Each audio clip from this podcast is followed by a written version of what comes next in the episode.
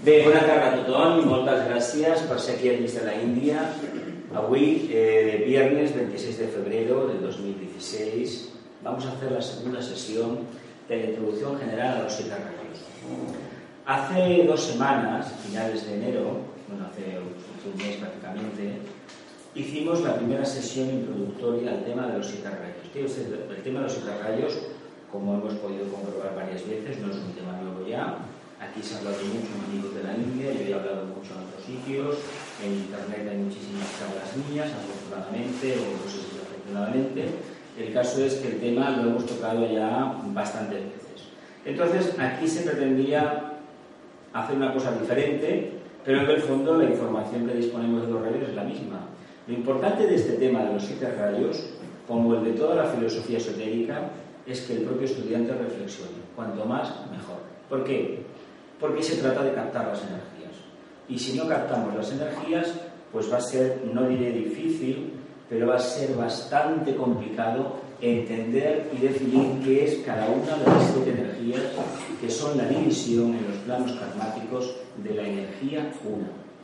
Por lo tanto, cuando llegue el momento de estudiar el primer rayo, el segundo, el tercero, el cuarto, el quinto, el sexto y el séptimo, tendremos que tener ya una percepción directa de qué es cada una de estas energías y muy especialmente de lo que se debe tratar en esta, en esta introducción general, en esta serie de conferencias, que no sabemos todavía las que van a ser, las que queráis, según la asistencia y interés que tengáis, serán más o serán menos.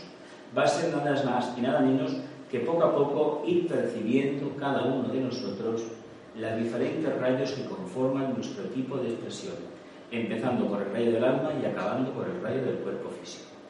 Esto poco a poco lo deberemos hacer.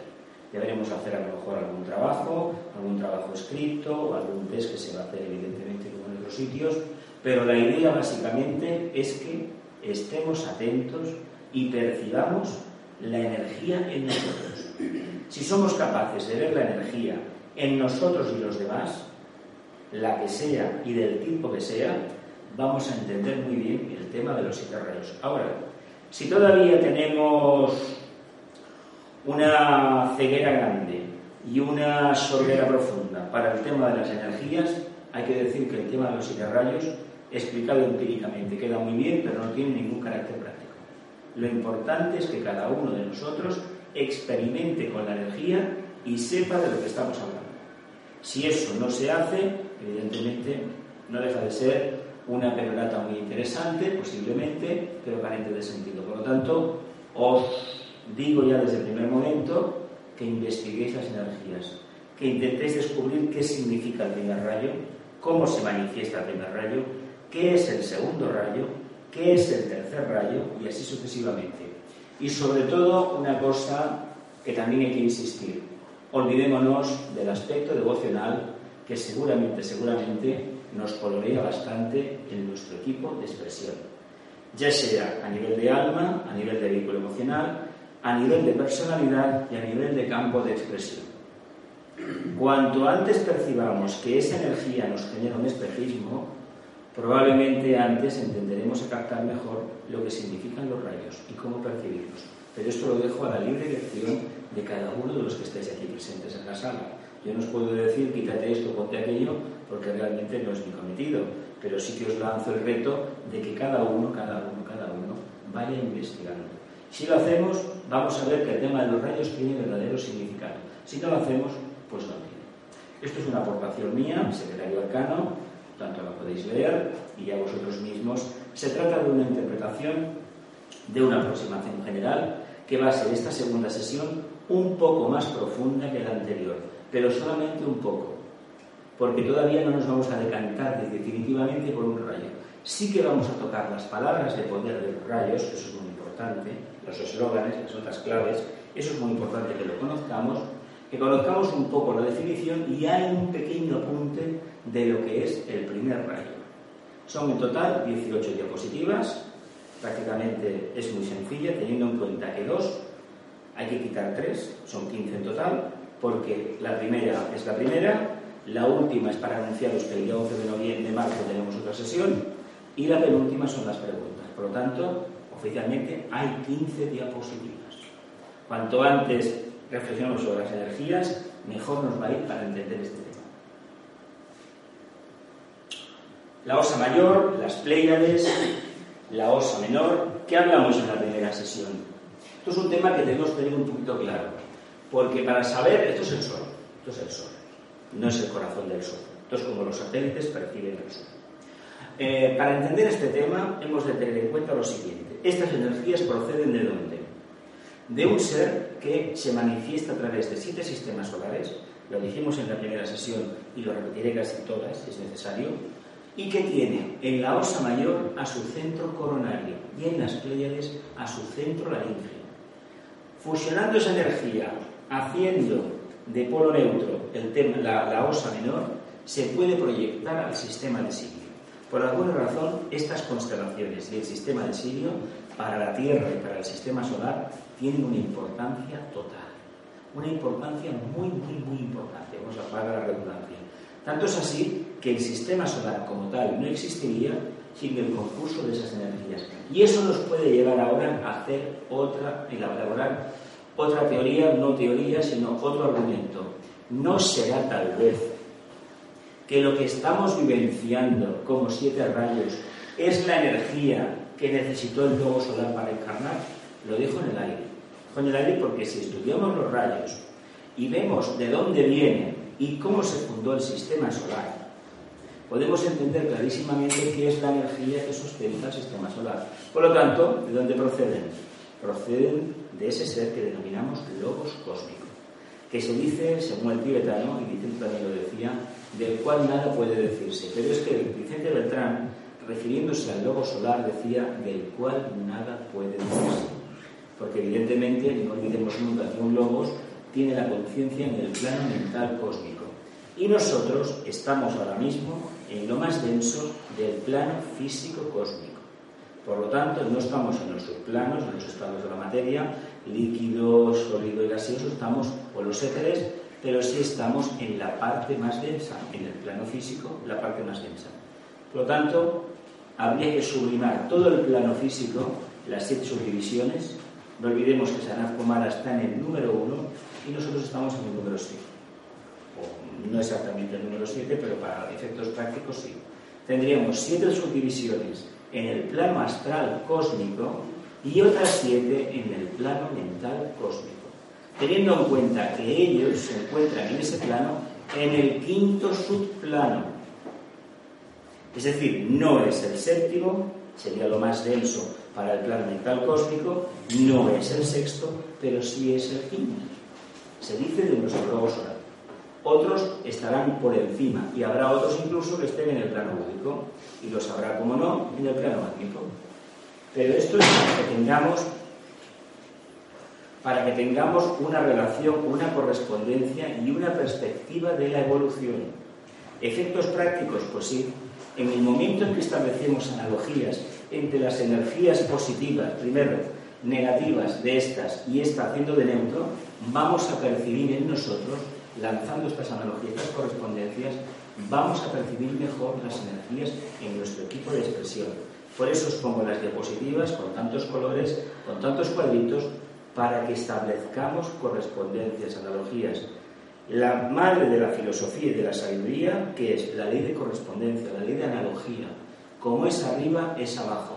Teniendo en cuenta que en el detalle no funciona, funciona en el aspecto macro, en el arquetipo, pero no en el detalle. Decimos, yo soy hecho igual a imagen y semejanza de Dios, como nos decía ayer José.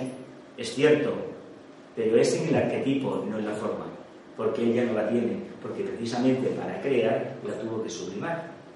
Y en el fondo lo que percibimos siempre es que la Tierra, la Tierra, el planeta Tierra, es el cuerpo de manifestación de un lobo, de un hombre celestial, de un gran hijo de Dios, pero que su aspecto más denso es la tierra, que además se la ha construido otro ser que se le llama el espíritu de la tierra, que es un logos pero involutivo, que trabaja la materia nada más, no el aspecto conciencia. Mientras que quien la habita sí que aplica, sí que trabaja la conciencia. Pero los dos se necesitan. ¿Quién me ha construido a mí los vehículos de la personalidad? Un ser involutivo. Pero que gracias a ese ser involutivo, yo como alma y vosotros también nos podemos manifestar. Esto es teosofía de primera nivel, nada más, la primera clase de teosofía. pero hay que tenerla, hay que tener esta idea, porque si no después esto nos va a costar más. Me gusta repetirlo de vez en cuando, a lo mejor me hago un poco pesado, pero lo digo para que no demos nada por hecho, porque la duda en cualquier momento nos va a saltar. Y lo importante es que tengamos el valor de lanzar correspondencias, tirar cables. Vamos a ver, ¿y esto con esto qué relación tiene? Porque se nos dice además que esos dos están, ese está en la cabeza y este está en la garganta. Si sirven de información, nuestro sistema solar, con nuestro logo solar a la cabeza, forman el centro cardíaco del logos cósmico. Lo fijaos, conocemos tres centros, quedan cuatro, ¿no? Lanzaos, a ver si conocemos algún día cuáles son. El papel que cuál hace de centro básico, de centro sacro, de centro de plexo solar, eh, de entrecejo, etcétera, etcétera. Deberíamos descubrirlo. Seguramente si nos fijamos en las grandes constelaciones por ahí, las grandes estrellas de cercanas a la Tierra, podemos percibir. Pero eso será a consecuencia de haber reflexionado si, todavía, si somos capaces de percibir el rayo del alma, por ejemplo, o el rayo de la personalidad, y, de, diferenciar ambos. Es muy difícil. Los rayos ya os lo dije en la primera lección, la primera sesión, hace un mes, y si no os lo vuelvo a repetir, ahora lo digo ahora, si no lo he dicho antes aquí. Para conocerlos bien, solamente funcionan a través de la intuición. Y generalmente se dice que en el, en el esto dijo Vicente, el maestro te da unas indicaciones, no te dice cuáles son, pero a través de preguntas y a través de plantearte enigmas, tú cuando lo resuelves te das cuenta del rayo que es. No es tan fácil separar en una primera etapa el primero del sexto. No es tan fácil entender la actividad inteligente. Y el tema del cuarto rayo, ya os lo he dicho muchas veces, es un tema que da muchísimos quebraderos de cabeza. Porque hay muchísima gente que dice que está en el cuarto rayo y lo que hace es huir de los conflictos. No confundamos tener un sentido de la estética definido, que les gusten los colores claros, con tener de verdad el cuarto rayo. No confundamos. Y no confundamos la devoción, la devoción a un ideal, a una religión, a una creencia, con el conocimiento que da, por ejemplo, la energía del segundo rayo con esa sabiduría, no lo confundamos. Y no entendamos que cambiar los muebles de casa es percibir la energía del séptimo rayo, porque eso no es así. Porque lo que hay que hacer es cambiar por dentro. Ya cambiaremos la casa. No hemos entendido nada todavía.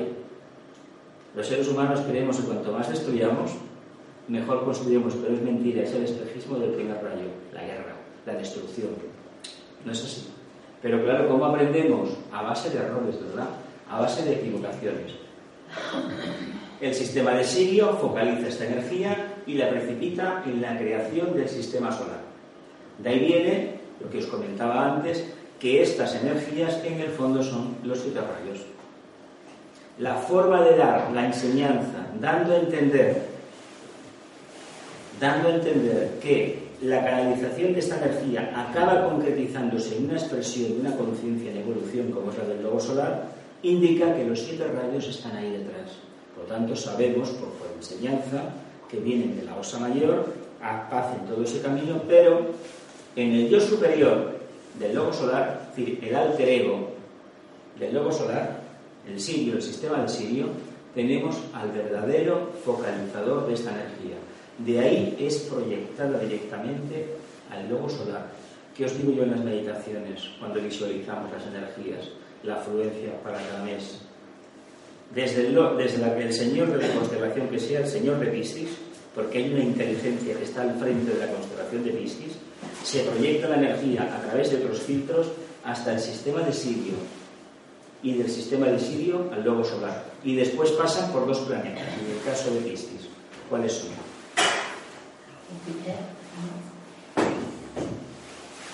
Júpiter. Plutón. Entonces vamos a quedarnos en el primer rayo. Por constelación, por constelación sale un segundo rayo siempre, porque Júpiter, tanto Júpiter como digo Júpiter, Piscis, como Virgo y Géminis manifiestan el segundo rayo. Y esto un día tocaremos el tema de las constelaciones. Hoy no lo vamos a hacer. Pero quiero que quede claro de dónde viene esto. Porque si esto lo miramos bien, tenemos una relación directa, una analogía con nuestro propio sistema. La mónada, la teoría espiritual, el alma, la personalidad. Podemos trabajar a diferentes niveles. Por eso os lo he puesto, para que reflexionemos sobre ese tema. Bien, nuestro sol es un fuego consumidor. ¿Quién habló de esto? Esto pertenece al libro de los Hebreos. ¿Y por qué se dice un fuego consumidor? ¿De qué habla este hombre? Aquí. Del Agni Cuando uno habla del Agni ¿de qué está hablando? El yoga de fuego, el yoga de la mente superior, el yoga que nos va a poner en contacto nada menos que con el plano único, con el plano de la razón pura o el plano del amor. Ese fuego consumidor es esa energía omniabarcante que cohesiona todo lo manifestado, porque es capaz de cumplir el propósito. ¿Habéis visto alguna película sobre la Biblia? Eh, que sale la zarza ardiendo, sale ese fuego que transmuta, etcétera, etcétera. ¿Cómo también se le llama ese fuego desde la perspectiva física?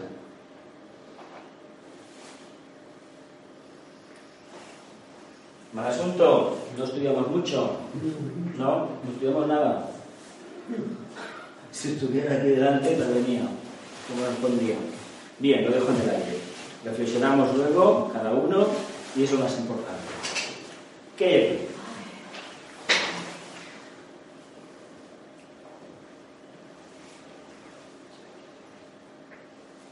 ¿Qué es esto? Venga.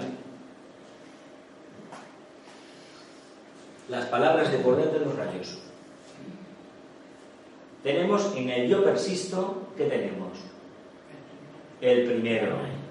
Si es el propósito divino, yo estoy aquí y yo me mantendré. ¿Qué se decía en el Bhagavad al principio? Que ayer José lo, dijo muy bien.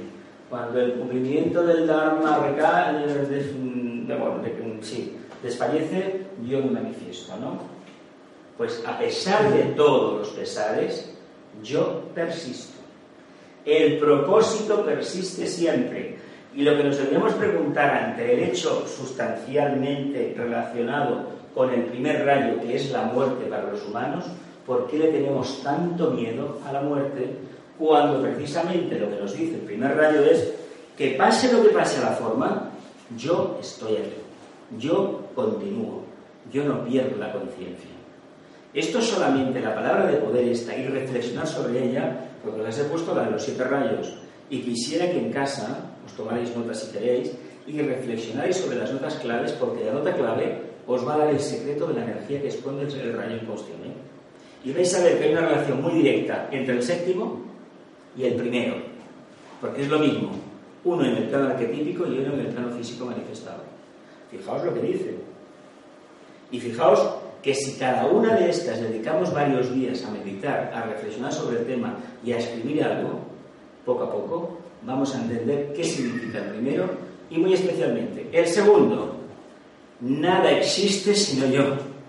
Caramba, si el cumplimiento del propósito era lo uno, ahora resulta que me estás diciendo que lo único que existe realmente soy yo. Y es el amor, precisamente una energía para los humanos que no tiene forma. Sin embargo, ¿qué le pasa a esta energía del segundo rayo? A ver, a ver si sabéis algo de las leyes del sistema, las leyes universales, las del sistema. La primera ley, la de síntesis, atracción y economía, habrá que llegar una presente en la. Es fuego cósmico doctrina secreta. Pero hay que conocerlo, ¿eh? os lo digo, porque si no conocemos eso, todo lo que mantiene cohesionado la materia en el universo, tanto en el plano físico, emocional y mental, es la energía del amor. Y si luego os he dicho antes que el cuarto plano, lo que era el plano búdico, es el plano de la razón pura, es decir, el plano del amor, ¿qué os estoy diciendo? Que estamos en un universo de Segundo rayo. De segundo rayo. Estamos muy peces esta tarde. ¿Qué os pasa? La televisión, madre mía. Hay que estudiar más. Hay que estudiar más. Hay que estudiar más. Porque si no, para calentar sillas, como que no. Os digo claramente. Además, le hacemos muy, mala, muy mal recuerdo a Vicente Beltrán, un iniciado que se esforzó por enseñar el tema de los rayos, aquí y en otras partes del mundo. Por lo tanto, trabajemos abiertamente el tema. No cuesta tanto. El tercero, este, si lo analizáis fríamente, lo estudiáis, os va a dar una, os va a dar una clase magistral de lo que es la materia, lo que sería la ley de economía. ¿Qué os sugiere la palabra yo soy el trabajador y el trabajo, el uno que es? Es el tercer rayo. Ya, pero ¿qué, qué revela eso? Actividad. Ya, pero ¿qué más? ¿Qué más revela? Que Dios se revela a través de la materia. ¿Conocéis el concepto de Dios en la máquina? Atribuido a este rayo. ¿Por qué los seres humanos somos capaces de construir lo que construimos cada vez más grande y más sofisticado? Porque estamos simulando al Creador. No os maravilláis delante de un transatlántico, de un portaaviones, de un avión que le caben 500 pasajeros o de un metro que funciona solo, automáticamente. ¿No veis la mano de Dios ahí? ¿No veis la inteligencia de Dios detrás? Es el tercer rayo, la inteligencia activa, la adaptabilidad. Pero ¿cómo se manifiesta? A través de creaciones prácticas. Y esas creaciones prácticas es lo que nos debe de interesar. Y si analizamos las cosas bien fríamente, nos vamos a quitar el sexto rayo que tenemos delante. Porque el sexto rayo para la mayoría de seres humanos en el planeta Tierra es una miasma del pasado. Porque no trabajamos el verdadero sexto rayo, trabajamos una creencia sobre el mismo, pero no es la verdadera energía. Porque la energía del sexto rayo, ¿a qué está asociada? ¿A qué signo del zodiaco? Que es el signo de los iniciados, además. Virgo. Sagitario.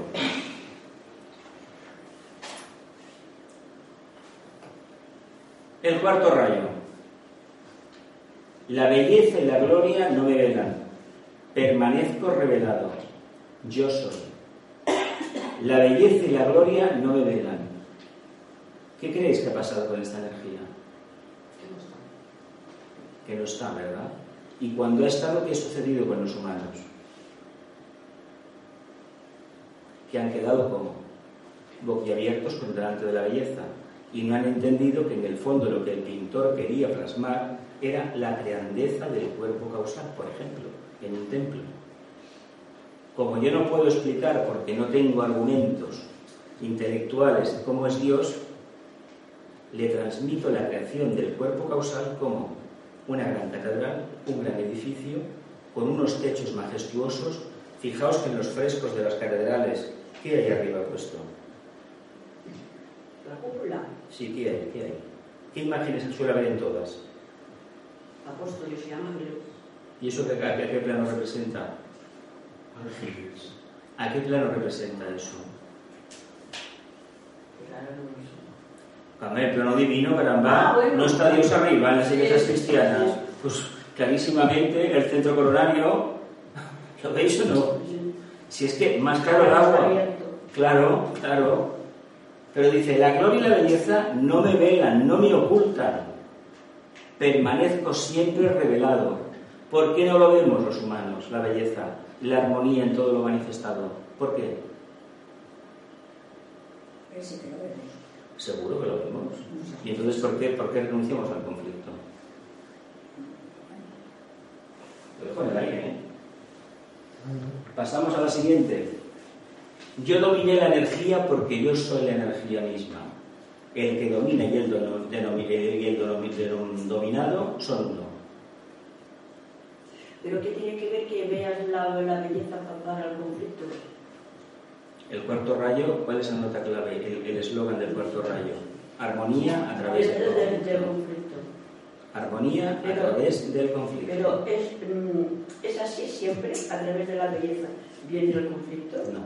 Ah, La armonía se puede equiparar a la belleza, pero ese rayo lo que te dice es que cuando un conflicto, el que sea, se vivencia de manera armónica, es decir, bella, hermosa, sale aún más belleza.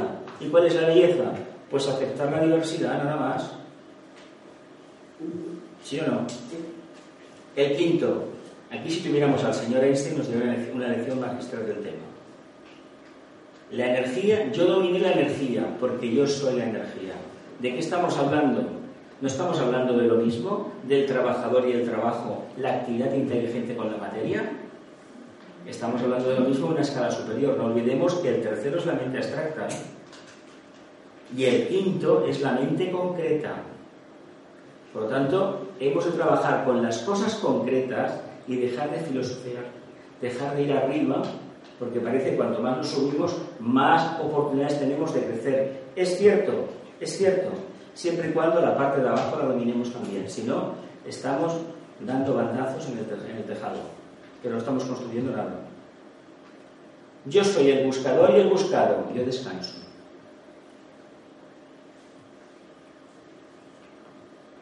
¿Qué rayo sería? El sexto. Sexto. El sexto rayo. El buscador y lo buscado. ¿Qué dicen los cursos, la, los Yogasutras de Patanjali? Los tratados del yoga clásico, de Raja Yoga, ¿qué dicen? ¿Qué dice la meditación? La identificación entre el, el conocedor, lo conocido, y este método, ¿a dónde nos lleva? Arriba, ¿verdad? Este método nos lleva a una expansión de conciencia. Se ha producido esa expansión de conciencia en la humanidad en estos últimos milenios, utilizando por el zodiaco mayor, la gran rueda de 250.000 años que está Piscis, además. ¿Se ha producido acaso esa revelación? Totalmente no. Se ha producido en algunos, pero la gran reclosión de conciencia no se ha dado. ¿Por qué? Porque se ha preferido vivir en qué? La ideología de una fe determinada, seguirla, de una religión organizada, un rebaño específico, en lugar de manifestarte el arquetipo del sexto rayo, que es ver la meta y yo sigo la meta, no vivenciar el espíritu del rebaño. Porque ¿qué hemos hecho a nivel de rebaños? Vivenciar la prueba de cáncer. Cuando dice que el buscador y lo buscado es lo mismo, te está diciendo que el mito de cáncer, la búsqueda de la intuición, ya la tienes manifestada. Cáncer manifiesta un tercer rayo.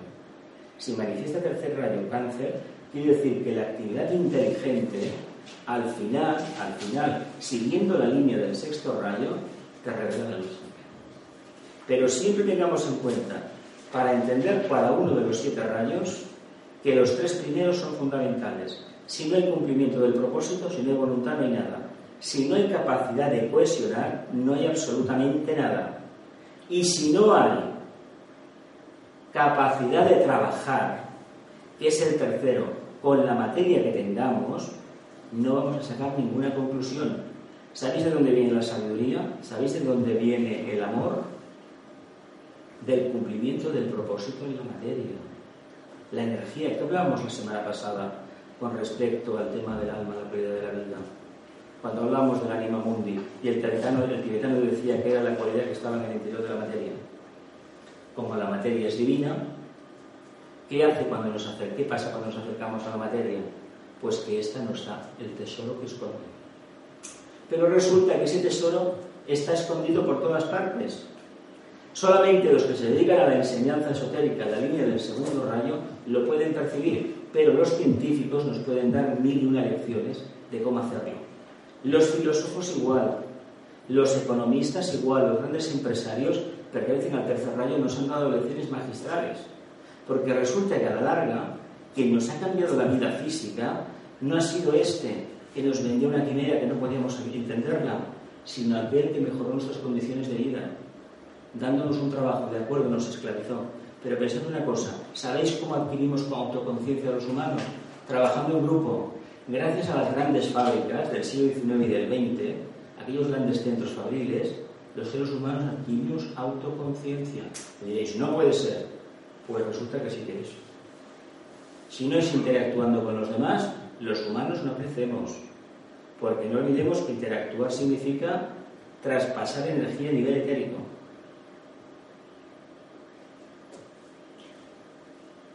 ¿Qué quiere decir yo descanso? ¿A qué punto quiere decir yo descanso? Porque he cumplido con el propósito. Ya está, entonces- He demos- descanso, permanezco donde estoy. En cierta manera. ¿no? Claro, ¿qué, ¿qué le pasa a un místico? ¿Qué le pasa a un místico? A un místico no le razones nada porque no hay forma de razonar, porque mente muchas veces no tienen. Ojo, que rayo ha dado seres con unas mentes increíbles. Pero la mayoría de místicos que conocemos o devocionales Son personas que no han construido el vehículo mental y que prefieren creer mil veces antes que investigar nada, porque tú por mucho que le digas, de, investiga sobre esto, dirá que no. No, porque no lo necesita. Ella sabe que Dios existe, o la Virgen, o la figura que sea, la religión que sea, y con eso tiene absolutamente ya por suficiente. Lo mismo se puede decir a aquellos que ya creen en una cosa, porque la siguen, porque la han trabajado durante mucho tiempo y realmente pues no necesitan más. ¿Pero por qué? Porque no pueden esforzarse, porque esta energía les ha atrapado y esta es posiblemente de las que más atrapan. Pero atrapa a niveles de aspirante, se sube para arriba no es así ni mucho menos. Ahí hay diferencias y sutiles y muchas más. El trabajo creador ha finalizado. Yo soy el creador, nada queda sin yo. Entonces esto y lo de arriba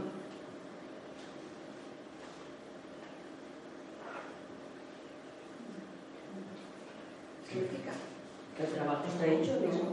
la cabeza y la cola del dragón, el Ouroboros. Pero ¿nos damos cuenta de lo que hay por dentro? ¿De cómo se tienen que cumplir esas etapas? ¿O no?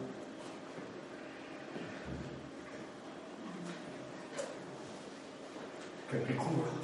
Capicúa, pensad una cosa, el apego a uno mismo, pero como uno puede quedarse atrapado en algún rayo de estos. El apego a uno mismo y a la forma de percibir, la enseñanza y a la forma de pensar, con el tema de los rayos lo tendríamos que cuidar mucho. Porque si, lo hacemos, si no hacemos ese trabajo previo, esto es nuevo para mucha gente, a pesar de que es una información que no es nueva, pero no se trabaja. ¿Por qué? Porque es preferible repetir que el primer rayo es voluntad y el séptimo es orden ceremonial. Y así nos quedamos muy contentos y el segundo es amor. ¿En qué consiste el amor? Bueno, es amor, ya está. Pero cuando uno desmenuza, se quita la aureola, se pone el mono a trabajar, la granota, y empieza a trabajar, a picar piedra, es cuando descubre la relación entre unos y otros. Y probablemente nos vamos a asombrar de cómo algunas actividades de algunos rayos resulta que son más esotéricas que la línea del segundo o la línea del sexto, incluso que a lo mejor la línea del séptimo. ¿Veis la grandeza del quinto rayo a través de la investigación de la ciencia, que es meditación, es profunda y serena expectación del científico? ¿No habéis visto algunas caras de los científicos? Pero si tienen una paz increíble. ¿Qué indica eso? Se conecta con el alma. Claro. Pensamiento. No, todo no, que conectan con su propia alma, que son almas generalmente de quinto rayo, tienen una mente de quinto rayo. ¿Continúo? Y porque veo que no, no se acaba de entrar hoy. ¿eh? Esto ya lo pusimos el otro día, los colores los dejamos de lado, pero sí que es conveniente saber de dónde viene cada una, cada energía, qué planeta la canaliza y el rayo que trae. ¿El Sol qué rayo era? El segundo, Marte, Sexto. Neptuno, El sexto. eh, Júpiter, Segundo. Mercurio, Cuarto. la Luna, Eh, cuarto. la Tierra, El cuarto. El cuarto. tercero, con Saturno. Neptuno, Sexto. Saturno, Tercero. Plutón, Primero. eh, Vulcano. Primero. Bueno. ¿Y de qué nos sirve esto?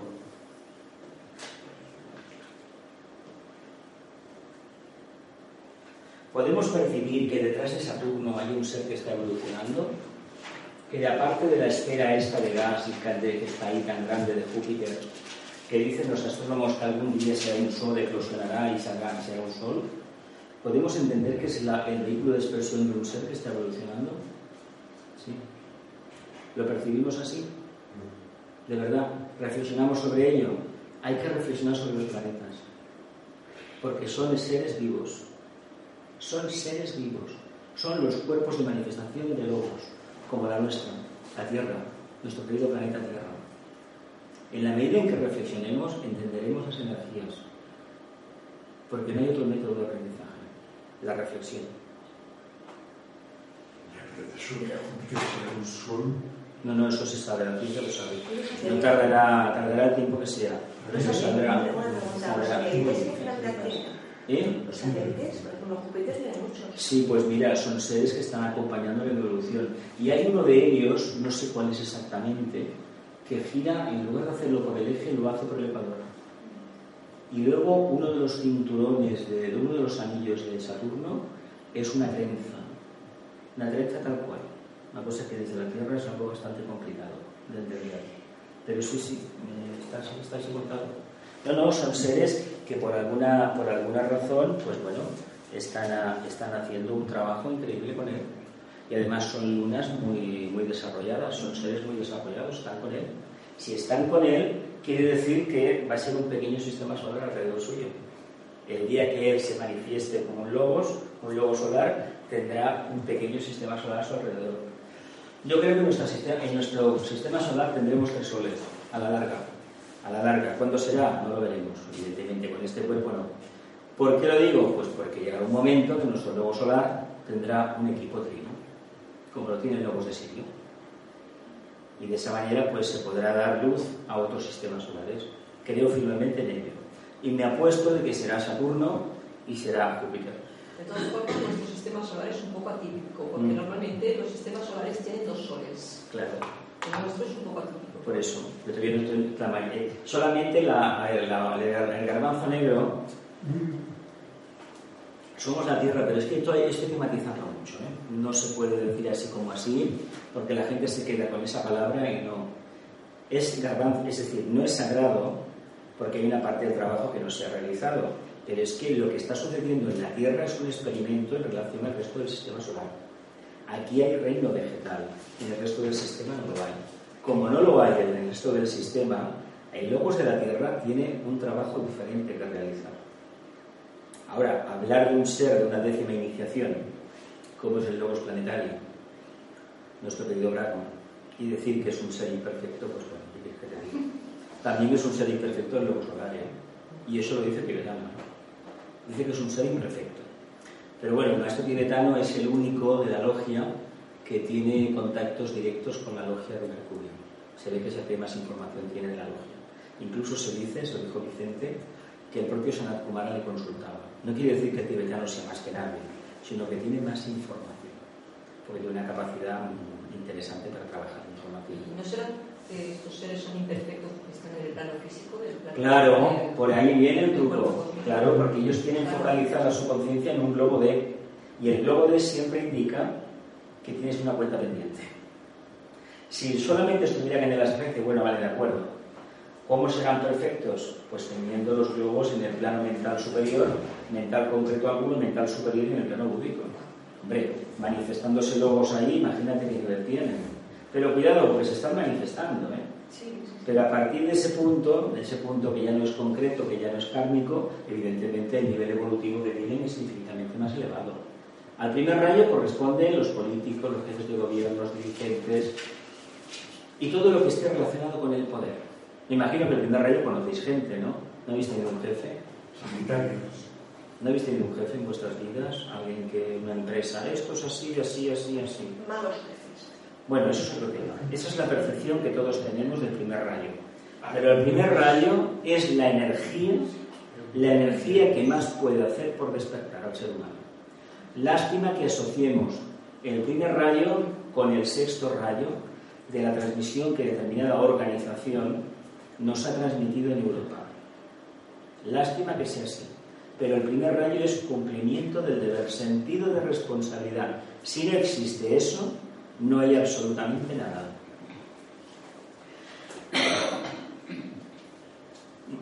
Segundo rayo, constructores de puentes, no ingenieros de caminos. ¿eh?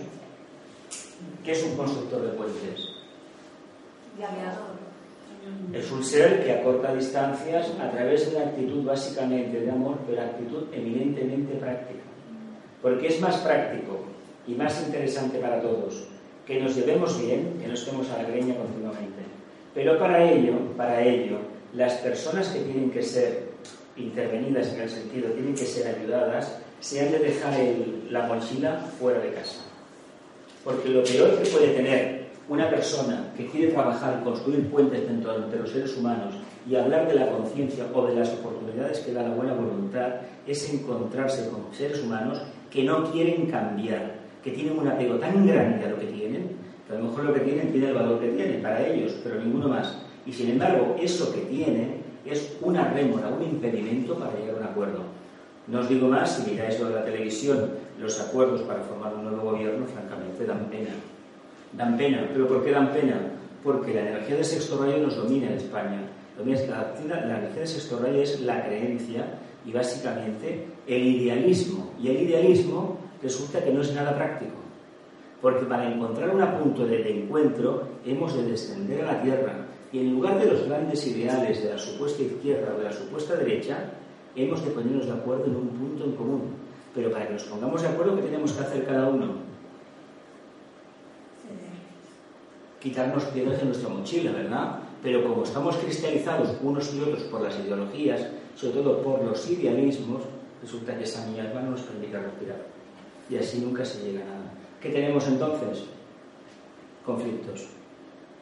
Y aquí hemos dado, pero vamos, motivos de sobra para llegar a, situaciones dificilísimas por falta precisamente de, de tener ganas de encontrar un acuerdo. Yo tenía una pregunta Dime, dime. a a diapositiva. Mira, ahí en el, segundo, en el segundo pones la religión o el camino de acercamiento al Padre y en el sexto pones religiones organizadas. Hay una diferencia total. La religión es la puerta mayor, lo que hablaba José, el religare, el camino, el aspecto Vishnu. Segundo rayo, no hay distinción. Es el anhelo que todo ser humano tiene ganas, tiene de llegar a la parte más elevada. Para uno será el alma, para otro será la tierra, para otro será la moneda, y para el pueblo llano será la religión. Será la divinidad con el nombre que cada uno la entienda. Según la parte del planeta donde has encarnado, tendrás una cosa o tendrás otra. Pero lo importante es que entendamos que el segundo rayo es el camino del corazón, pero no el corazón garmonio y emocional, es el, el corazón de la intuición. No es lo mismo la intuición que la emocionalidad. Y además están reñidas, porque si la, emoción acompaña la, la supuesta intuición, de intuición no tiene nada, es otro espejismo más, otra falsa percepción de la realidad. Por lo tanto, para trabajar el segundo rayo, el problema que tiene es que todavía somos demasiado emocionales hasta que no seamos más impersonales, no percibiremos el bien que hay alrededor nuestro. A ver, un ejemplo muy claro. ¿Por qué los seguidores de una determinada religión consideran que los de la otra están completamente equivocados, incluso que hay que exterminarlos? Porque no me diréis, no me diréis ahora que eso es nuevo. A lo largo de la historia, la solución que ha habido de un feligrés a otro ha sido el aniquilamiento. Han sido muy pocos los que se han esforzado por encontrar un punto de acuerdo y por comprender abiertamente que tanto da que se llame de una manera el Dios tuyo como el mío, porque en el fondo son la misma inteligencia, la misma conciencia de evolución. Claro, para llegar a esa percepción hay que trabajar el aspecto amor. ¿Os acordáis de aquella parábola de las dos madres atribuida a Salomón? Sí. ¿Cómo acabó la historia? La verdadera madre se queda con el niño. La verdadera madre cede y se lo da a la otra. Sí. ¿De acuerdo? Para salvarlo. Pero ¿qué decía la inteligencia? No, no, partimos al niño. señor mío, ¿cómo vamos a partir del niño? ¿Lo matamos? ¿O te lo quedas tú, me lo quedo yo? No. Pero cuando prevalece el amor, uno cede. Por lo tanto, si nos ponemos a negociar y no hay amor, ¿qué sucede? Pues que nadie quiere ceder. Cristalización pura y dura. Pero notamos en la Unión Europea igualmente. El papel que ha jugado la Unión Europea con Grecia es vergonzoso. Dentro de 20, 30 o 50 años se dirá en los libros de historia. Señores, ¿qué habéis hecho? Y debemos saber si esta situación no nos acaba a todos embargando. Nos mete a todos en un remolino de nuevo. Porque no hay ganas de corregir. Sabemos por la historia que el Tratado de Versalles, que fue la finalización de la Primera Guerra Mundial, generó la Segunda. Y la Segunda generó la situación actual, muchos años después. Pero es que no aprendemos, porque como no queremos ceder, nos, bajamos, nos basamos en, postulados antiguos y petrificados, evidentemente, ¿cómo vamos a cohesionar nada? Es imposible. Si se hace y dura dos días, es un simple maquillaje, lo que circula por las redes sociales. He cambiado mi Facebook, he cambiado esto, he cambiado lo otro, no he cambiado nada. Seguimos siendo lo mismo. ¿Y por qué lo digo? Porque no hay resultados prácticos. Y si no los hay, ¿qué quiere decir eso? que el trabajo está todavía por hacer.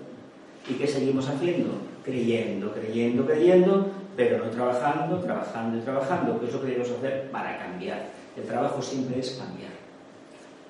La mente abstracta, matemáticos, filósofos, pensadores, economistas, periodistas, Dios en la máquina. Lo que os comentaba antes del tercer aspecto de soy entre la materia y el, el trabajador y el trabajo. ¿Quién tiene conciencia de la materia? ¿El que trabaja con ella? ¿El que la observa? ¿El que reflexiona sobre la misma? ¿O el que la mira como algo no espiritual? El que trabaja con ella. ¿No os habéis parado a pensar la grandeza para un ingeniero, por ejemplo? Un grupo que está dirigiendo unos obreros y construyen un barco con materiales, o una nave espacial, o un teleordenador. Cocos. No, no son cocos, son almas en evolución que conocen precisamente la capacidad de adaptación y las cualidades de la materia. Pero es un alma detrás, y fijaos lo que ha hecho. Un tributo a quién? A Dios. Muy bien dicho. ¿Somos capaces de reconocer que lo que el ser humano hace como maquinaria es un tributo a Dios? No. Pues deberíamos hacerlo. Incluso cuando lanzamos, hacemos un misil que es capaz de recorrer 20.000 kilómetros y errar en 5 metros o 30 centímetros.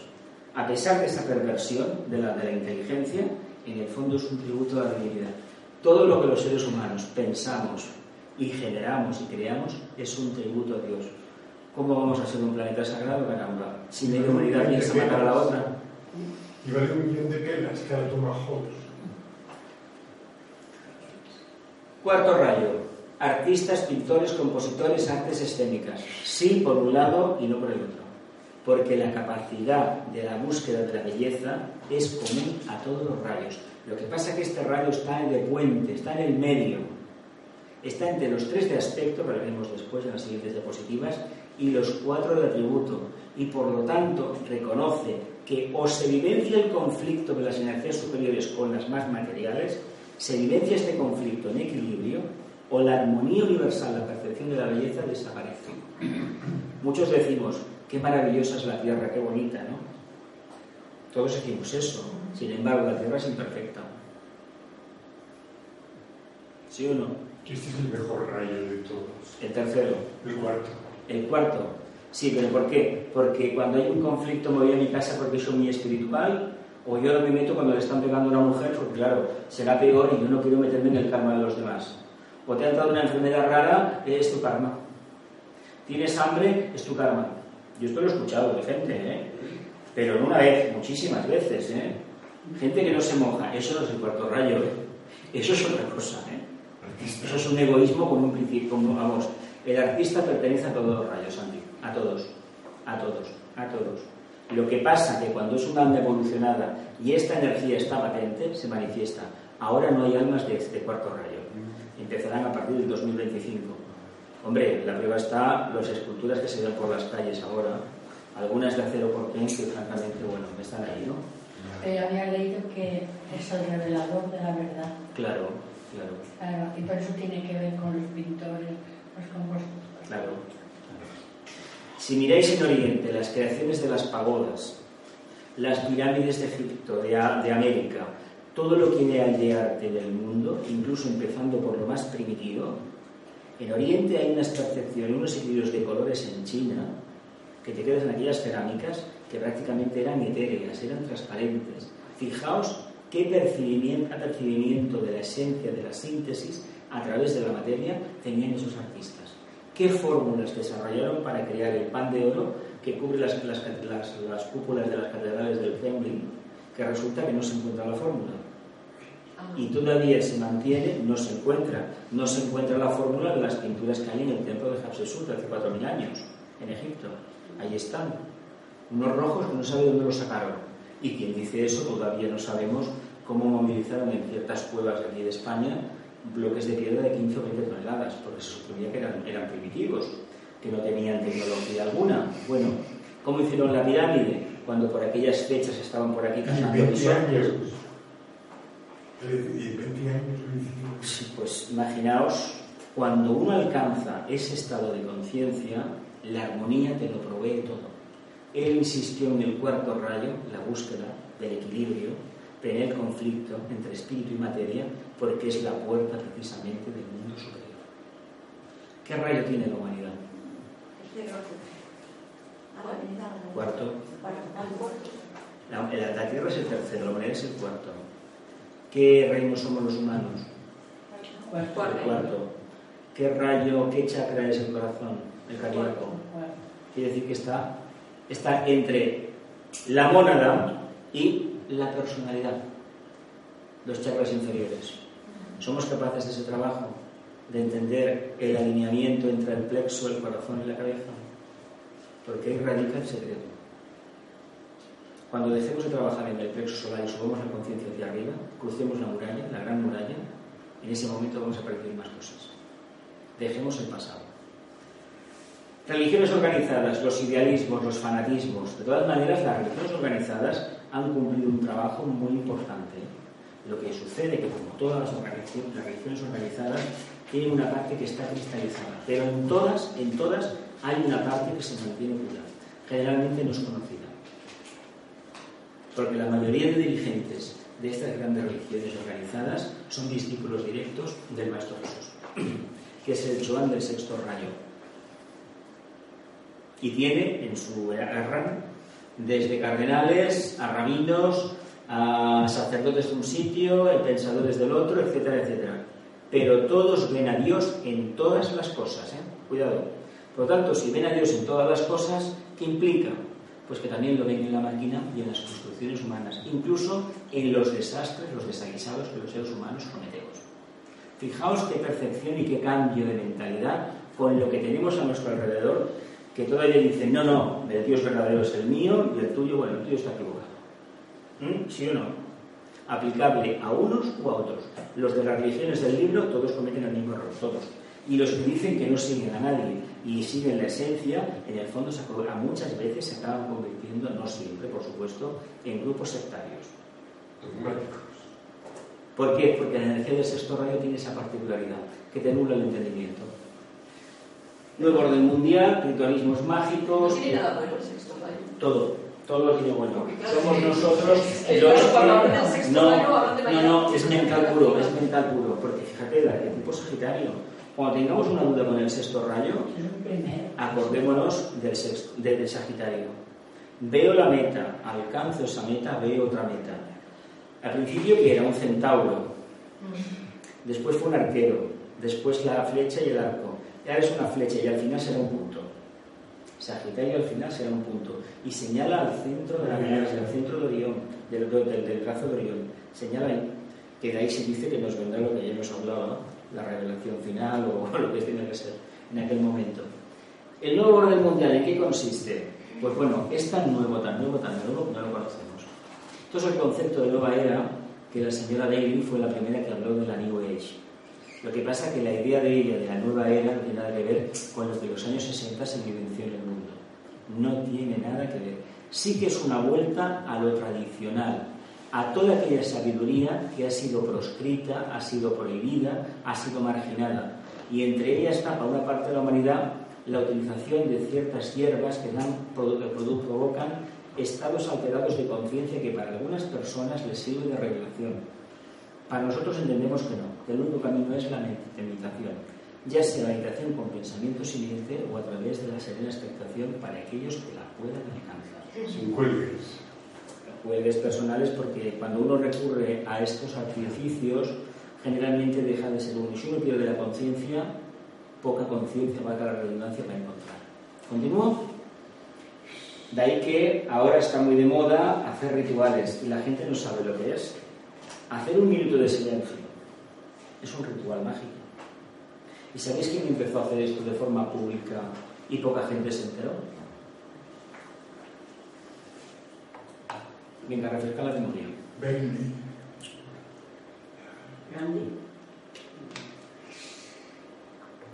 Lo habéis visto montones de veces en documentales y la historia os lo presenta como, bueno, pues un ser con un alma un poco, un poco difícil de entender. ¿Quién creéis que hacía unos silencios maravillosamente y se ponía a hablar delante de un millón de personas? Rodríguez de la Fuente. ¿Quién creéis que lo hacía? ¿No? Claro, ¿Quién claro. Que no, habéis visto, no conocéis nada de él. Era un mago. Era un mago. ¿Quién? ¿Sabéis por qué no pensáis bien? Porque hay demasiada ideología todavía, demasiado sexto rayo. Claro, ahí está la trampa de esta energía. Fue de los primeros en manifestar antes de un meeting que hacía.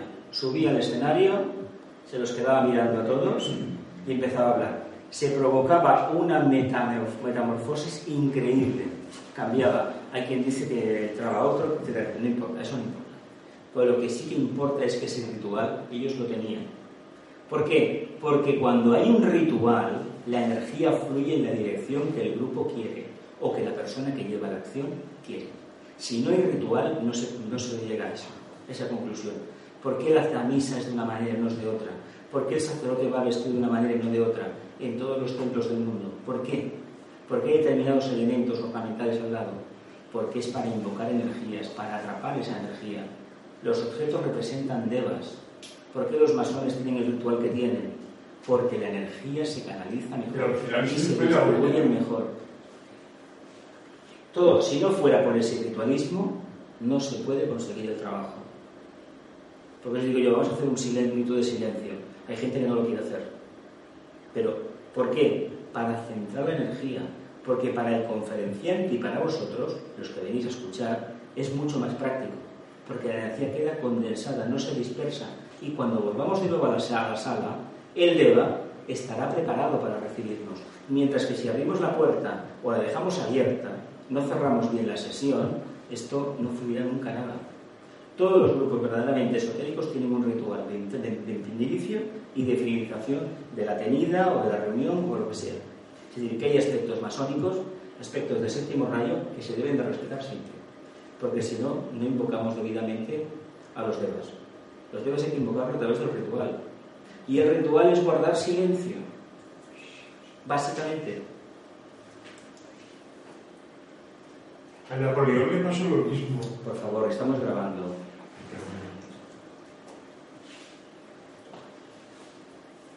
Si lo miramos desde el aspecto voluntad, a los rayos se les puede llamar voluntad al bien, voluntad de amar, voluntad de trabajar con la materia, voluntad de anhelar la armonía, voluntad de investigar, voluntad de acercarse a la divinidad y la voluntad de manifestar el propósito divino a través del ritualismo mágico. El ritualismo mágico encierra un secreto. Ahora bien, es válido para aquellas conciencias que están por encima de la forma. Si eso no es así, nos quedaremos solamente con el aspecto externo. Y este aspecto externo no nos va a tener nunca ninguna consecuencia lógica. Si queremos un despertar de la conciencia, entendamos en primer lugar que el ritualismo es necesario, pero al mismo tiempo es- es innecesario.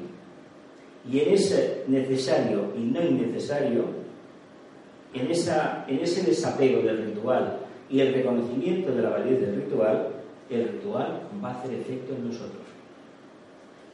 La gente que se obsesiona de que las velas tienen que estar así, así, es ritualismo mágico también. Que si te reglas, si te colores, si te... Bueno, lo que queramos, siete notas musicales, todo, todo reglamentado, que sepa que eso es necesario y al mismo tiempo intrascendente, porque en la medida en que se pueda desapegar de ese ritual, entenderá lo que ese ritual le aporta.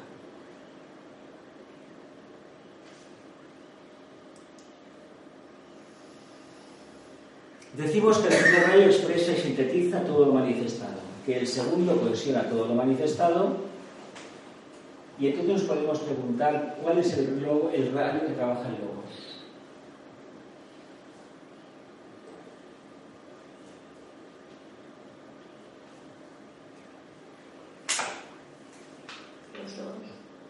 Lo hemos hablado antes, ¿no? Claro, es que hemos hablado antes, Claro. Claro, no, pero lo pongo a propósito, para que estemos atentos. Es el segundo rayo. Es el segundo rayo, por eso, por eso, los humanos tenemos la tendencia a buscar puntos de encuentro. No toda la humanidad, pero en el embrión, el, rayo, el segundo rayo está inoculado en todos los humanos. Se supone que la primera iniciación como humanos la tenemos todos, la del nacimiento. Es decir, el nacimiento de la conciencia crística, si no todos, un porcentaje muy, muy, muy elevado de la humanidad, lo prácticamente casi todo. A veces te encuentras seres humanos que dices, caramba, ¿esto qué es? Pero lo importante es que entendamos que esa energía está dentro. Otra cosa es que se la trabaje, que se desarrolle la misma, que se añada cada día la levadura y se deje reposar y salga lo mejor de nosotros mismos. Porque si eso es así, el segundo rayo lo cohesionará todo. Si no es así, no lo podrá hacer.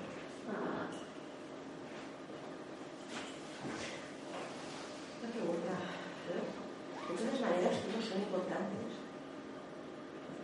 ¿Crees que? Sí. Tú dices que todos los rayos son De importantes, esta manera se cohesionan unos con otros también. pero Pero ¿qué rayo es más importante para ti?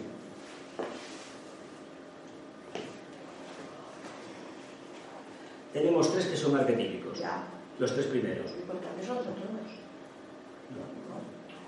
Son los tres primeros. Los tres primeros, claro. Lo otro es que es secundario. Consecuencia de... Pero ¿por qué nos hemos quedado en la religión organizada? Porque no tenemos suficiente amor. Si tuviéramos suficiente amor, referido a las religiones y a las grandes ideologías del planeta Tierra, no tendríamos el problema que tenemos. El próximo mes tocaremos el tema de Aries. La nota clave es surjo y desde el plano de la mente gobierno. Y, la- y el trabajo de Hércules el primero, capturando las yeguas devoradoras de hombres, las ideologías. Sí, ¿Por qué surgen las ideologías? Pues primeramente porque no hay una mente correctamente organizada, un tercera mente abstracta no funciona, no hay suficiente amor, porque si hubiera suficiente amor no pensaríamos ni impondríamos condiciones a los demás. No podemos quebrantar el karma de los demás, aunque sepamos que se están estrellando. Y porque no hay una percepción directa del propósito divino. Son secundarios todos. Ahora, pero, en el plano que estamos ahora, actualmente, en cierta manera es importante el segundo. Este momento el casilazo es una utopía. ¿la? Es una utopía. el segundo rayo Ahora en este momento. Bien, el segundo rayo está más presente de lo que creemos. Lo que pasa que lo tenemos encasillado con el tema de la religión y la deidad noña de Dios, y no es así, es otra cosa. El problema es la falta de capacidad mental que tenemos los humanos para percibir esa realidad. Por eso, el método básico es estar en silencio, sobre todo atento a lo que hacemos, porque cuando uno está atento haciendo sus cosas diariamente, está concentrado, el alma habla. Y cuando el alma habla, habla en términos de síntesis, en términos intuitivos. Y esos términos intuitivos, cuando se desarrollan, uno acaba descubriendo la energía que lo cohesiona todo, el cemento universal. Se dice que el agua es el disolvente universal, ¿verdad? La emoción. ¿Y qué es la- el amor entonces? Una octava superior de la emoción, ¿no?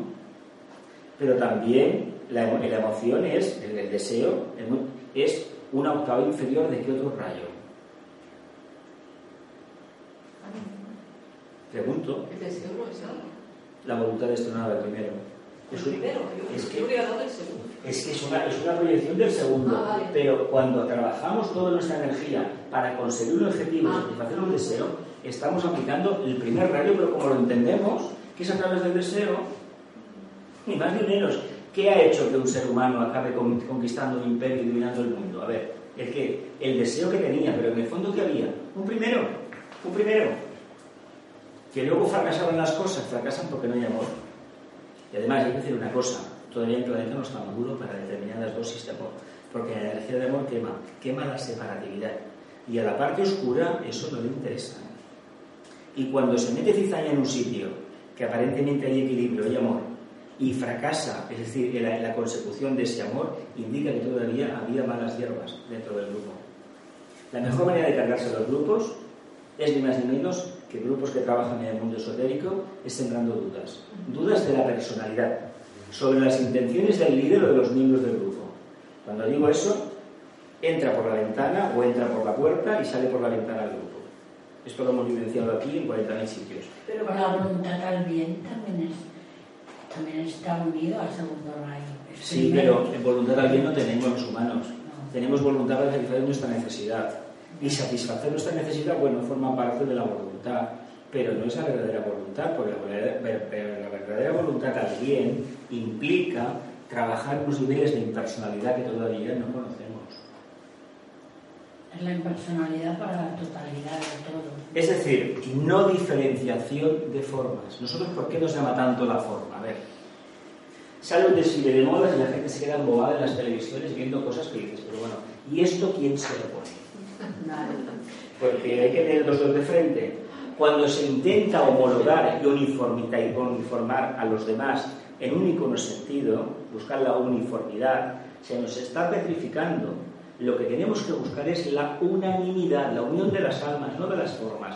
Las formas no interesan para nada.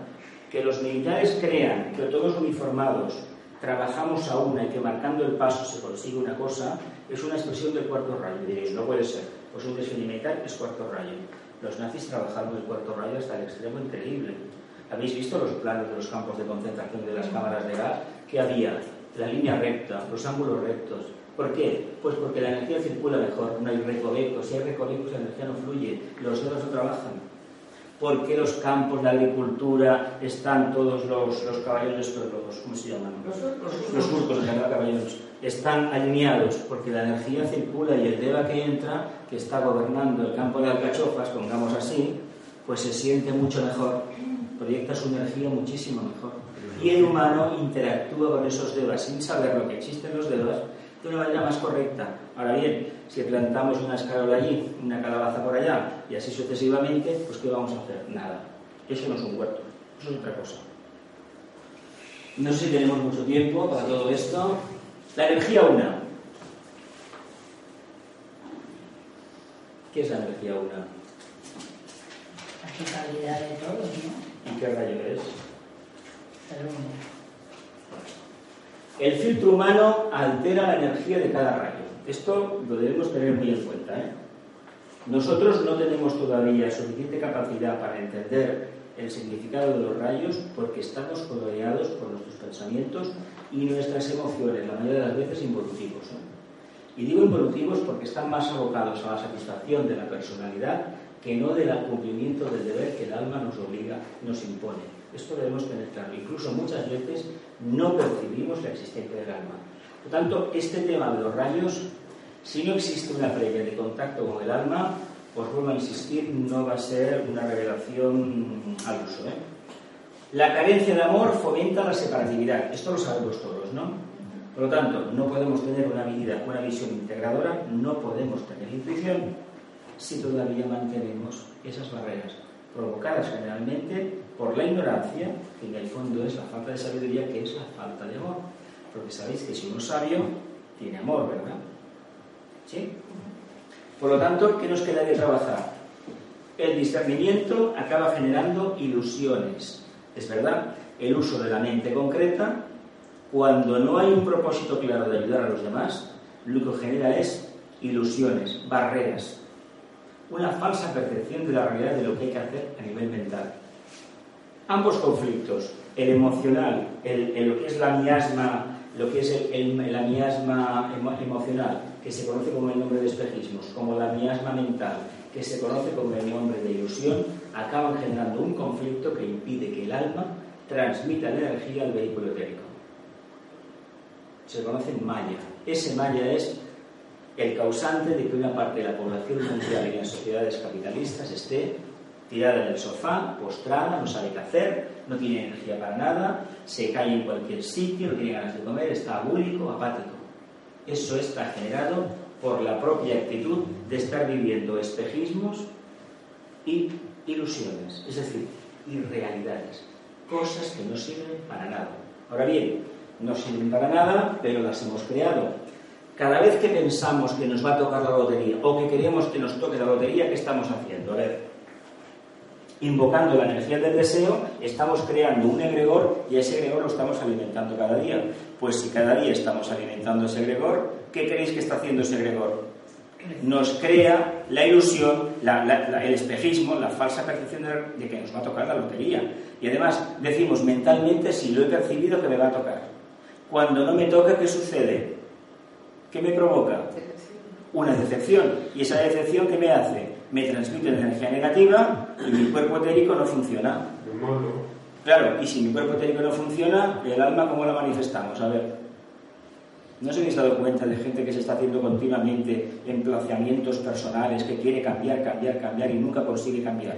Porque en lugar de empezar a trabajar por lo concreto, en lugar de trabajar en lo concreto y lo más simple, se pone a construir la casa por el tejado. No, empieza a ganar confianza de lo concreto y poco a poco podrá subir a lo más elevado, a lo más abstracto. Esa es la causa de que tengamos una sociedad que en una parte de ella está apática, abúlica, no tiene ganas de nada, no cree en nada. Y lo peor que nos puede llegar a pasar es que no creamos en el potencial que tenemos dentro. Porque si perdemos eso, ¿qué hemos hecho? Perder el norte, que es el alineamiento con el chakra coronario, la famosa aguja que señala el norte. Si hemos perdido el norte, ¿qué nos pasa? Tenemos eso que Buda criticó tanto, la depresión. Y tener una depresión implica en un grupo un miembro con una depresión es un foco tóxico, es un agujero negro que los acaba absorbiendo a todos. Por lo tanto, huyamos de eso. Pero para esto ni deseemos cosas absurdas ni pensemos vanidades de nada.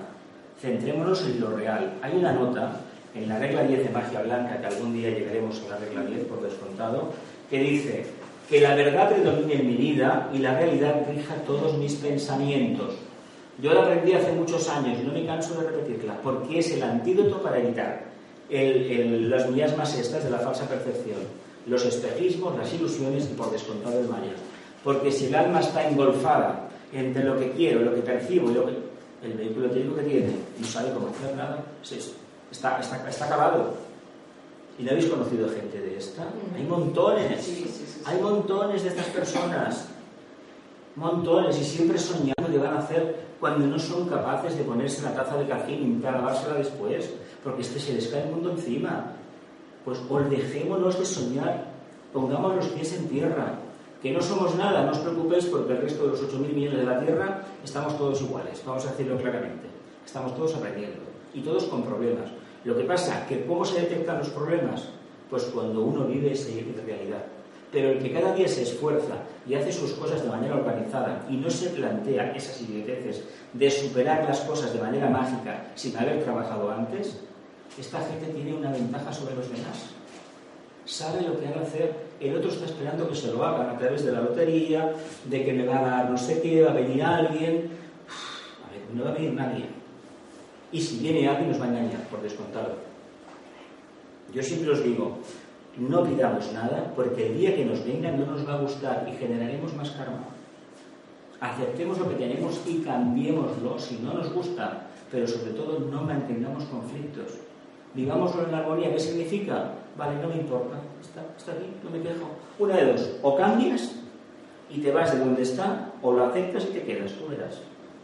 Pero estar toda la vida, dale que te pego, dale que te pego, solamente nos provoca un problema degenerativo que empieza a niveles internos y acabamos somatizando enfermedades.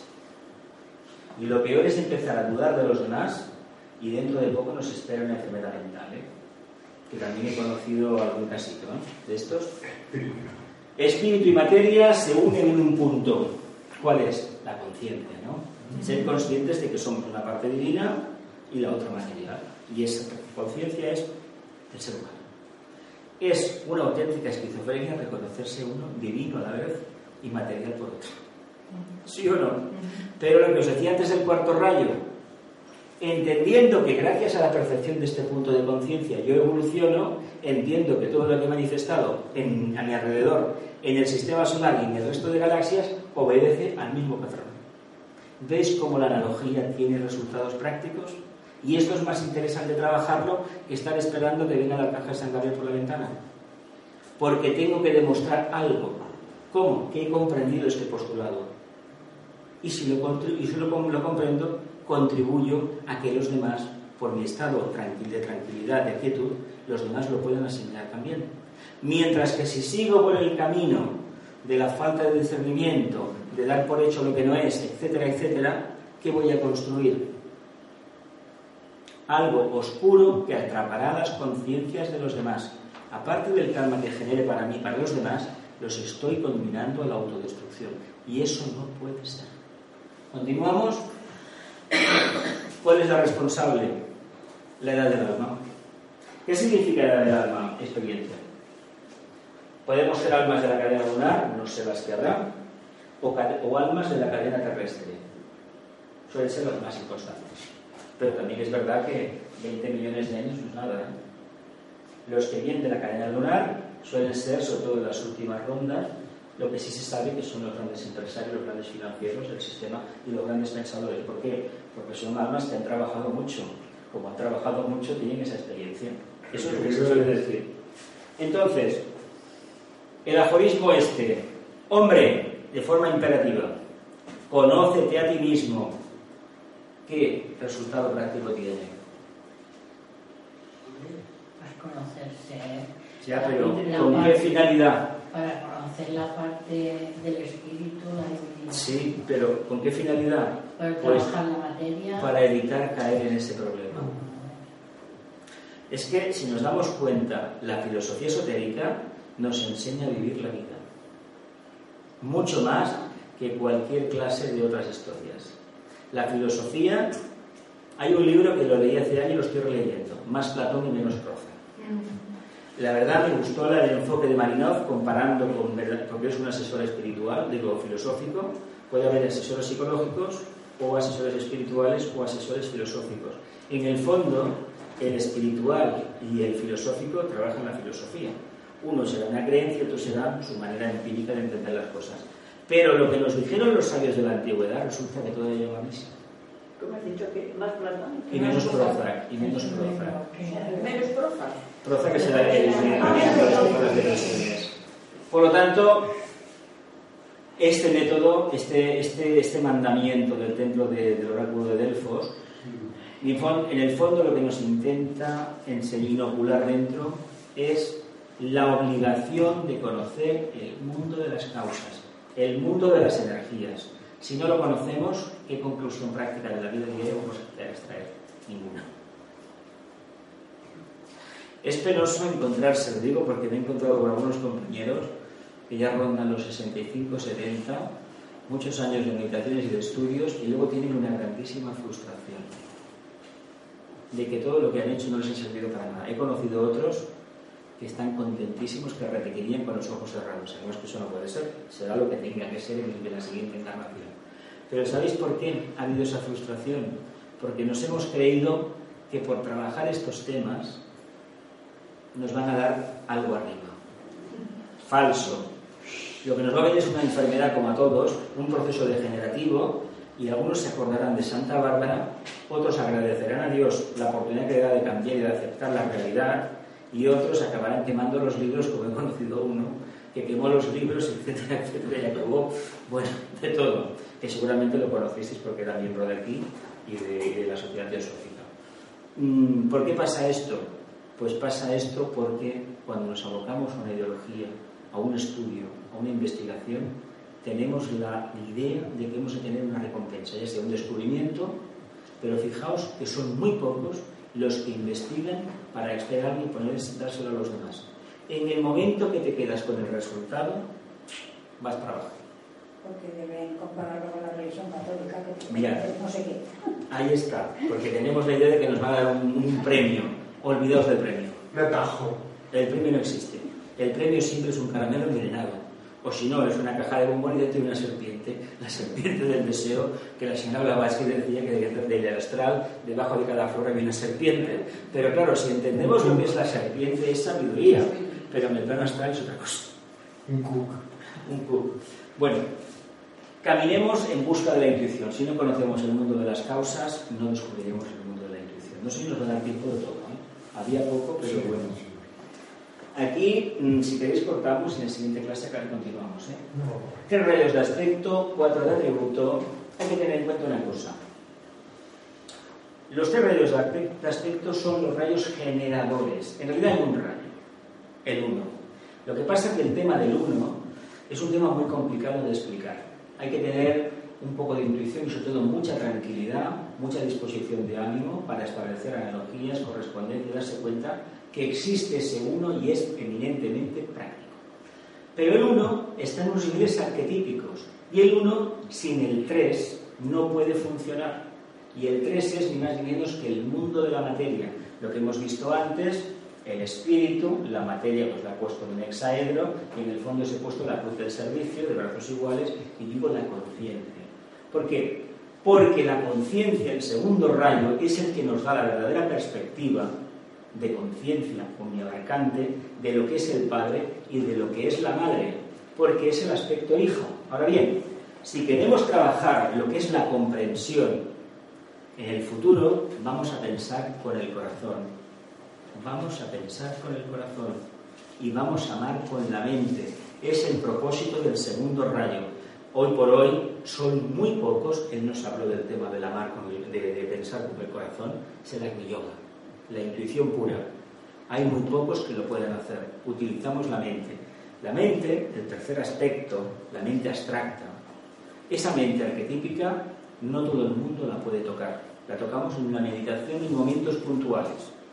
Lo que tocamos que es la mente concreta. La mente concreta te dice, esto es una campana, esto es una botella, esto es un ordenador y esto es una pantalla. Y aquí estamos en una clase estamos en la Asociación de Amigos de la India en Barcelona. Eso te lo dice la mente concreta.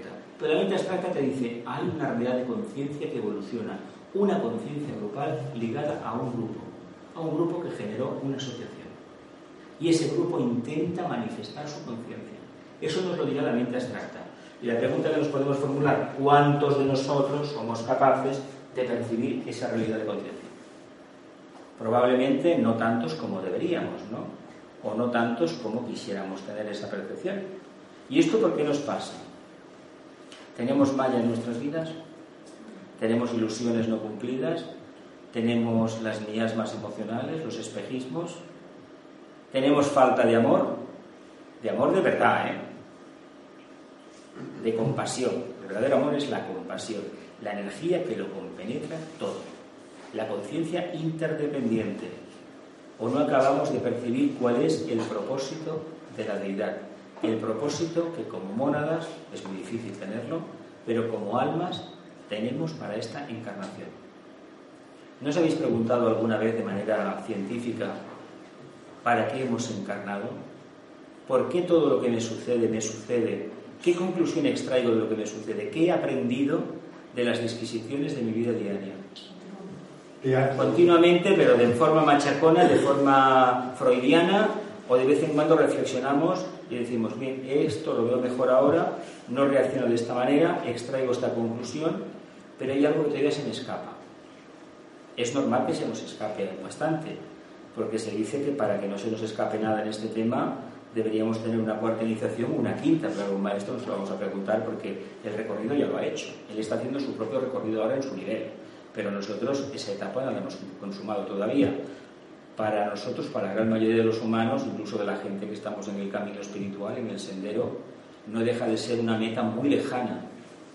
Pero en el día a día, con unas preguntas que no deben de ser obsesionantes nunca porque implicaría mucha emocionalidad por medio, podemos obtener pautas para entender un poco más lo que es el mundo causal. Y si conocemos lo que nos pasa a nosotros y el por qué nos pasa, ¿dónde está el conflicto después? No existe el conflicto, porque percibimos cuál es el propósito de la humanidad, del grupo, el nuestro por descontado, y el propósito del logos. Y eso los humanos lo podemos percibir porque de los humanos se dice, lo dijo el tibetano, que teníamos la potestad de percibir el logos, de percibir el trabajo del logos. Es un privilegio nuestro. En momentos puntuales podemos entender no la angustia del logos, porque no es la palabra correcta, pero es el trabajo que se plantea. Y cuando eso lo percibimos, quiere decir que nosotros ya estamos en esa corriente. Y a partir de ahí ya no nos queda un momento de duda, ya continuamos el trabajo hacia adelante. Y esto es lo que interesa. No importa que uno se caiga, lo importante es que te levantes y continúes caminando, es decir, trabajando. ¿Continuamos o cortamos? Son menos cinco ya. Yo acabaría cortar. A ver, mira.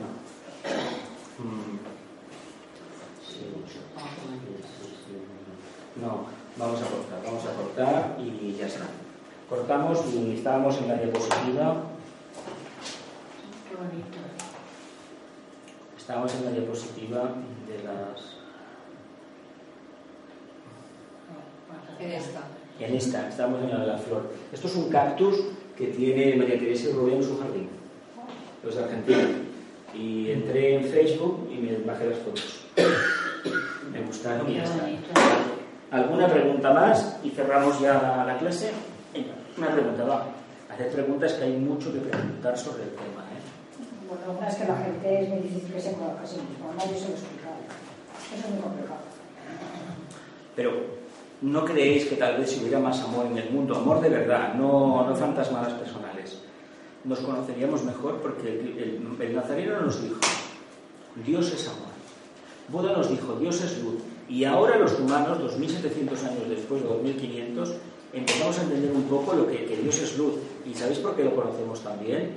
Por la explosión nuclear. Porque la luz de Dios está dentro de la materia. Pero resulta que la hemos visto fuera, pero la luz está dentro. ¿Dónde está? ¿Dónde la buscamos? Pero el amor es superior a la luz, porque es la capacidad sintetizadora entre el aspecto divino y el aspecto material. La luz siempre es de la materia.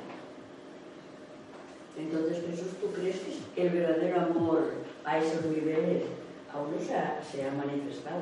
No se puede Entonces no conocemos el verdadero amor divino Claro, claro. manifestado. No, no, no.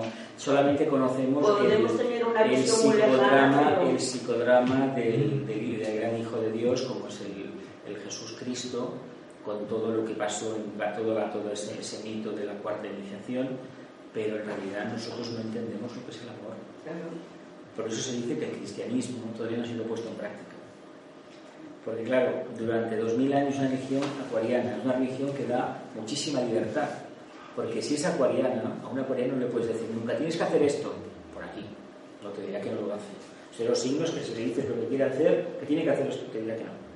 Por lo tanto, el amor ahí ha fracasado la organización que intentó llevarlo a cabo, ha hecho otras cosas que están ahí, que no vamos a discutir, pero el verdadero amor no ha podido trabajarlo porque no hay todavía una conciencia elevada en la humanidad para recibirlo. Se han hecho cosas muy buenas, no vamos a discutirlo, ¿eh? pero el verdadero, verdadero es que los humanos no lo conocemos. Por eso. Un ejemplo muy práctico, es una decisión de, primer rayo, pero es un acto de amor increíble. Un cirujano, cuando te va a operar, te pi- te pide que le firmes por triplicado documentos. Mi experiencia en un momento determinado me dijo, mira, yo sí tengo que, te tengo que abrir y lo que vea lo voy a cortar. Y quiero tu consentimiento, para que después no venga la familia o tú mismo, si sales de esta, te... Eso de decir, yo entro aquí y bajo mi responsabilidad a este paciente para salvar su vida, le acabo quitando esto, esto, de aquello, o le acabo cortando un brazo porque tiene la mitad gangrenado, decimos, qué barbaridad. Es un acto de amor, pero una decisión de primer rayo. Pero cu- cuesta entenderlo a veces. Claro que cuesta entenderlo, pero eso es amor. ¿Y sabéis por qué cuesta entenderlo? Porque tenemos demasiado apego a la forma. Hay mucho chapucero, ¿eh? Entonces, lo importante es que entendamos que el amor está. Gente que, por ejemplo, da los órganos de un hijo, pues bueno, a ver, yo tengo mis- mi opinión sobre el tema este, pero vamos a dejarlo ahí. Eso es un acto de amor. Ir a dar sangre es un acto de amor, aunque la ciencia podría avanzar y trabajar de otra manera para que cada uno fuera, sea capaz a través de algún procedimiento de generar su propia sangre. Y de hecho se está trabajando en células madre y veremos en el futuro se van a regenerar los órganos, etcétera, etcétera. Pero al señor Saturno no lo vamos a engañar. ¿eh? Eso se conseguirá cuando haya más amor en la humanidad. Porque lo que no vamos a hacer es borrar el karma, taparlo, comprimirlo una- con una, una cámara acorazada, porque va a acabar explotando. Pero la humanidad está capacitada para. No. No, Entonces, opinión personal- ¿De qué estamos hablando? Pero es que la humanidad debe entender, la humanidad debe entender que hay una manera práctica de entender el amor, que es la buena voluntad en acción. Cuando la buena voluntad funciona, en el fondo estamos hablando del amor. Lo que pasa es que la palabra amor en los países latinos de sexto rayo, con ese calor y ese sacro abierto, el amor significa como en inglés. En inglés la palabra love y sex están muy relacionadas. Y no es así. No es así. Hace 40 o 50 años no era así, pero ahora ha habido un revival lemuriano que parece que amor es similar a sexo y no tiene nada que ver. Es amor el sexo, cuidado, siempre y cuando trabaje de manera correcta. Lo que entendemos por ahí, lo que sale por los medios de comunicación, es otra cosa. Es otra cosa. Una forma de ganarse la vida, bueno, de acuerdo, ahí está. Pero no es lo verdadero. Pero sí trabajando el aspecto de la buena voluntad podemos hacer ver lo que significa el amor. Ahora bien, Si la, intentamos que para entender el amor nos tenemos que quitar muchísimos prejuicios de encima. Entre ellos la percepción que tenemos nosotros del amor. Es tan nuevo, como lo que nos dice Vicente de las realidades del plano búdico, que no tenemos palabras para entenderlas. Ahora, cuando percibamos alguna chispa del plano búdico, la vamos a aceptar y la vamos a tomar como propia. Un minuto de silencio.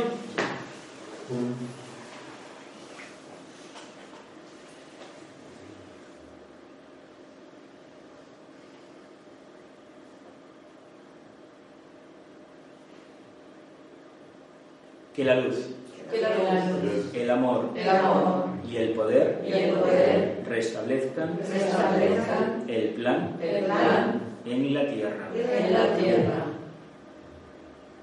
Que así sea. Que así sea. Y cumplamos con nuestra parte. Y cumplamos con nuestra parte. Nos volveremos a ver el 11 de marzo con la tercera entrega de esta tanda de introducción general a los rayos. Y continuaremos con esta diapositiva. La cogemos como primera a partir de aquí. ¿eh? Gracias por venir.